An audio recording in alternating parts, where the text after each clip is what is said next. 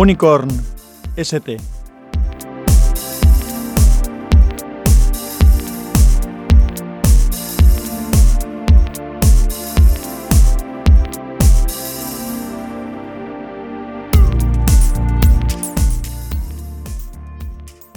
La semana pasada, después de grabar el capítulo que hice paseando, continué grabando por aprovechar el tiempo y hacer como un borrador. Y al final lo que he decidido es que, dado que no hay manera de tener tiempo para grabar, pues que he aprovechado esa grabación y te la voy a colocar aquí. De hecho, también la edité, le quité ruidos de fondo de calle, pero luego al final he pensado dejarla así que queda más natural. Así que vamos con ello. Te conté, pues creo que allá por noviembre, que aprovechando el Cyber Monday, no, Cyber Monday, no, el Black Friday, había comprado un termostato inteligente de la marca Tado para conectar en la calefacción. Cuando pensé por primera vez en temas domóticos o incluso antes de que, no digo que estuviera de moda, sino que fuera un poco más, más fácil el integrar domótica en las casas, yo siempre había pensado en la opción del termostato, por lo menos con un mando remoto para poder conectar o desconectar la calefacción cuando no estás en casa o cuando vas a ir hacia casa. Así que bueno, estuve viendo varias opciones y finalmente, como ya te dije, compré este tal. La versión que tengo yo es una versión para mando inalámbrico, porque el termostato que tenía yo hasta ahora en casa era un termostato también inalámbrico, es decir, en la caldera tiene conectado un sensor inalámbrico este sensor inalámbrico remoto conecta con una base que la puedes poner en cualquier sitio de casa, que es programable también y tiene la ventaja, pues por ejemplo, si estoy solo, me meto el termostato en el despacho y cuando el despacho está ya a una cierta temperatura, pues se apaga la calefacción y no está toda la casa calentándose, mientras yo estoy trabajando en un único sitio, una única persona en casa. Entonces el termostato está bien, el que tenía, por esto que te estoy contando. También se podía programar, había varias opciones de programación, pero lo que no se podía hacer era comandar a distancia. Y esto es un poco lo que a mí me interesaba, el poder, pues sin estar en casa, decidir, oye, cuando vaya eh, tal día, tal hora, quiero que tengas la calefacción a esta temperatura. Así que el dado que hemos comprado tenía que tener este requisito también. Es decir, hay varias opciones, los hay que los puedes conectar directamente a la caldera. En este caso tenía tres elementos. Un elemento es equivalente al que tenía yo antes, que es el aparatito que se conecta a la caldera. Luego está el termostato en sí, que lo puedes poner en un punto fijo o lo puedes mover por ahí, igual que hacía yo con el otro. Y luego hay un tercer elemento que es una piececita que tiene la forma así de como de, de pendrive gordo, un cilindrito así, unos cilíndrico, pero casi para que tengas una idea, que es un módulo que se conecta a la red de casa. Entonces lo conectas al router, ese módulo es el que conecta con internet, e inalámbricamente conecta con los otros dos aparatos, con el que está en la caldera, que es el que le da las órdenes a la caldera y que manda la información de la caldera, y con el termostato en sí mismo, que es el que está midiendo la temperatura y que da las órdenes a la caldera de qué tiene que hacer, si se tiene que poner a una temperatura u otra en función de lo que está midiendo él. Bueno, esto tardé bastante en, instalarlo porque la parte que se me antojaba un poco más compleja era justamente la conexión a la caldera. Lo demás es todo muy fácil, muy sencillo. La conexión a la caldera me,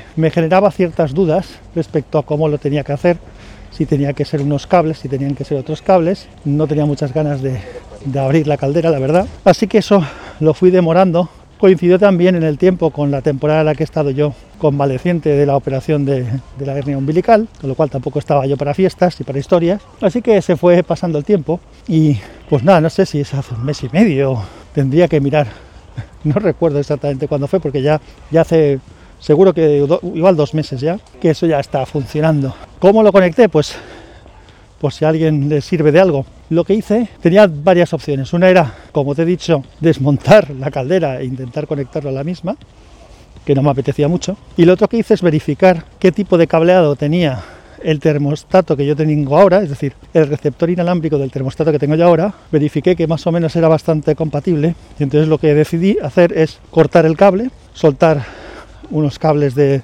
es un cable de estos gordos que dentro lleva, creo que son tres hilos, entonces liberé esos tres hilos y hice la conexión de esos tres hilos al receptor nuevo. De esa manera no tenía que tocar la caldera, que era lo que no tenía ganas de, abrir. Para, poder seguir el montaje, la verdad es que la página web de Tado está bastante bien porque tienes que darte de alta, como siempre, tienes que hacer abrirte una cuenta. Una vez tienes la cuenta abierta, ya identificas tus equipos, registra tus equipos en la red y luego eh, la opción de buscar el tipo de caldera que tienes, el tipo de instalación que vas a hacer y tiene una guía paso a paso que está bastante fácil de seguir.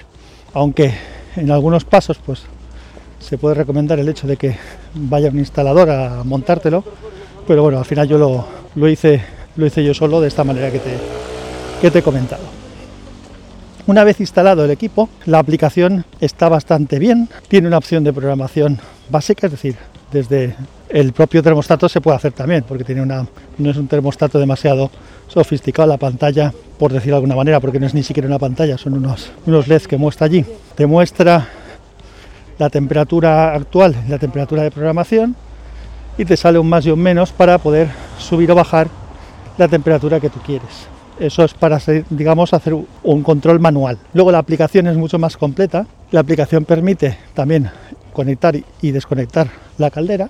También permite programarla, hacer distintas franjas horarias y diarias, es decir, tú puedes hacer para cada día una programación distinta y dentro de un día puedes poner tramos diferentes, es decir, que a las 7 de la mañana se ponga en marcha una temperatura, que a partir de las 8 esté a otra temperatura, etcétera, etcétera. Entonces, muchas opciones, la verdad, para, para programarlo. Luego, el sistema también te permite dar una orden de lo que sería un arranque anticipado. Un arranque anticipado es que tú le dices que a las 7 de la mañana quieres que haya 18 grados y medio o 19 grados y entonces lo que hace es que arranca antes para que a esa hora exactamente tengas la temperatura que tú le has dicho.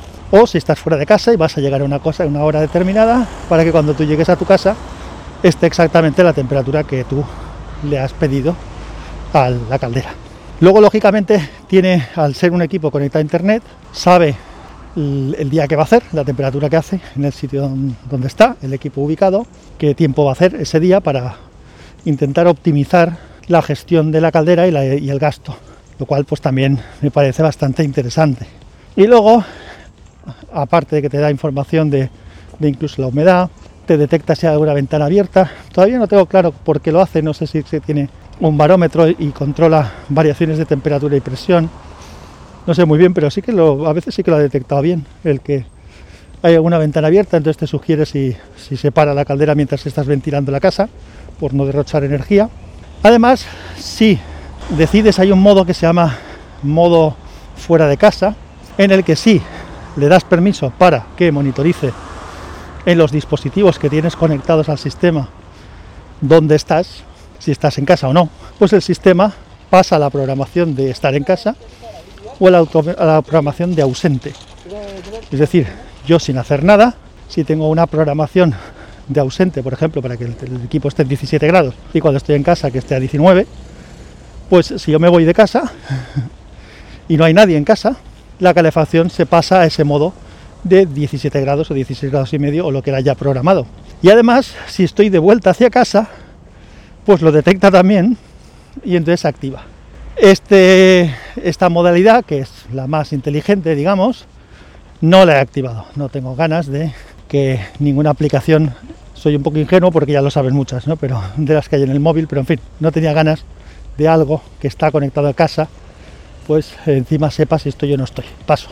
Así que no lo he, eso no lo he usado de esta manera. Ya sé que habrá mil otras formas de si alguien quiere hackear el asunto, saber si estás o no, simplemente saber si está conectado o no está conectado, en fin.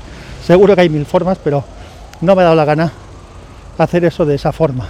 Pero lo que es la programación remota sí que me parece algo muy, muy útil, francamente útil. Luego tienes un registro en el que puedes ver a lo largo del día la temperatura que ha ido haciendo y las veces que se ha ido activando y desactivando la caldera. Entonces, pues puedes ver que hay momentos del día en que la caldera no está trabajando porque la temperatura se mantiene, por lo tanto no es necesario que esté trabajando.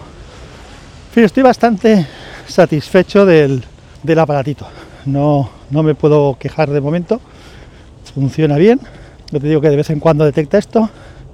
Lo pude conectar al Google Assistant y eso es cómodo porque directamente le dices al Google Assistant, por ejemplo, oye, ¿qué temperatura está la calefacción? Te dice a qué temperatura está y le puedes decir tú, ponla, súbela a 2 grados, bájala a 2 grados, ponla a 20 grados, lo que te dé la gana, se lo dices y y tú lo haces. Y eso es práctico, evidentemente. Pues es una manera más de, de si no tienes el móvil a mano o el termostato, pues poder controlar. Como cualquier sistema de este tipo es escalable y ampliable, es decir, que podría, por ejemplo, comprar válvulas termostáticas para los radiadores o para algunos de los radiadores y hacer zonas a gusto. Es decir, por ejemplo, que unas zonas estén a una temperatura, otras a otra. Si hay habitaciones que no voy a usar, que esas habitaciones se mantengan a una temperatura inferior o que directamente se cierren.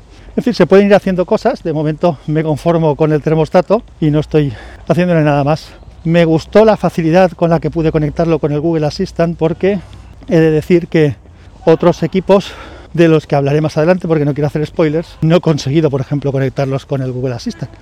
Me habría gustado, pero no he conseguido la forma de hacerlo. Y este, pues francamente fue bastante sencillo. Dejaré en las notas del episodio algunos enlaces del modelo exacto que es, por si tienes curiosidad. Si tienes algún consejo que darme, ya sabes que en los métodos de contacto bienvenido será. Y si tienes alguna duda y me quieres preguntar, pues en la medida de lo que pueda, pues te, te ayudaré yo también. Así que nada más, gracias por escuchar. Un abrazo fuerte y que la fuerza te acompañe. Sansa, no vas a contar nada del Maratón Pod. Así si estamos ya con la melodía de salida. Ya no me acordaba yo de esto. Cuéntalo tú. Vale, pues lo cuento yo. El fin de semana del 17 y 18 de abril se celebra la tercera edición de la Maratón Pod. 36 horas de podcast en directo donde participarán muchos podcasters haciendo una edición especial de sus podcasts y donde estará Sansa junto a su compañero Edu haciendo un directo del podcast de la Asociación Podcast. Sansa y Edu empezarán el domingo 18 a las 16 horas, horario peninsular de España. No te lo pierdas. Te dejo con la cuña del Maratón Pod y en las notas del episodio tienes los enlaces. Hasta la próxima. Maratón Pod está en marcha. Los días 17 y 18 de abril de 2021 Tendrá lugar una nueva edición. compartimos nuestro tiempo y, Y juntamos nuestras voces. para ofreceros 36 horas de podcast en directo. 36, 36. 36, 36 horas de podcast en directo. Nos podrás seguir a través de nuestra radio online En www.maratonpod.com y en nuestro canal de YouTube. Comunidad Podcast en estado puro. No lo olvides, Maratón Pod 21, 17 y 18 de abril. Te esperamos. esperamos.